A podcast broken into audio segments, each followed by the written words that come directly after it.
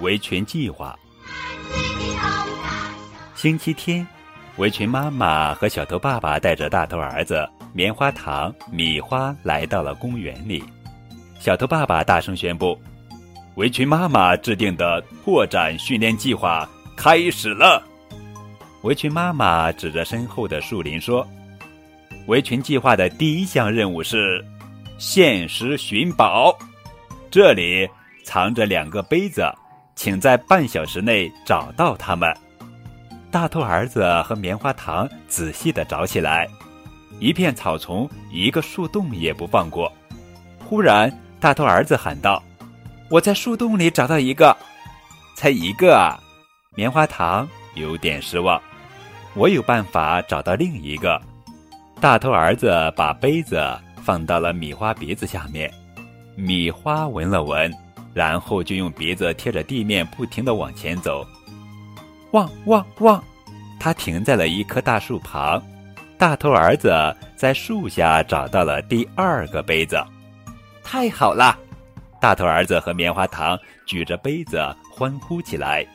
可围裙妈妈按了一下计时器，你们超时了。大头儿子不服气的说：“我们今天一定要成功。”围裙妈妈和小头爸爸把他们带到小河边。第二项任务：小马过桥。河上有一座独木桥，说是桥，其实只是一根又长又滑的原木。大头儿子骑在原木上，手脚并用的往前滑动。突然，他手一滑，掉进了小河里。救命啊！救命啊！他大声喊了起来：“我来救你，大头哥哥！”棉花糖立刻跳进河里，他把大头儿子拉了起来。你看，这水好浅啊！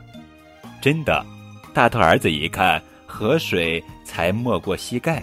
他和棉花糖手拉着手走到了对岸。恭喜你们找到最快的方法过河！围裙妈妈和小头爸爸对他们表示了祝贺。晚上要宿营，大头儿子和棉花糖的第三项任务就是。搭帐篷，他们互帮互助，终于完成了所有任务。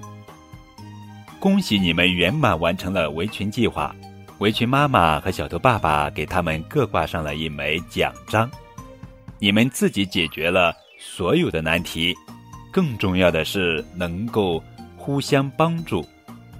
我们成功啦！大头儿子和棉花糖脸上绽放出胜利的笑容。这时。米花不满地叫了两声，围裙妈妈笑了，也给他挂上一枚奖章。当然，米花也很棒。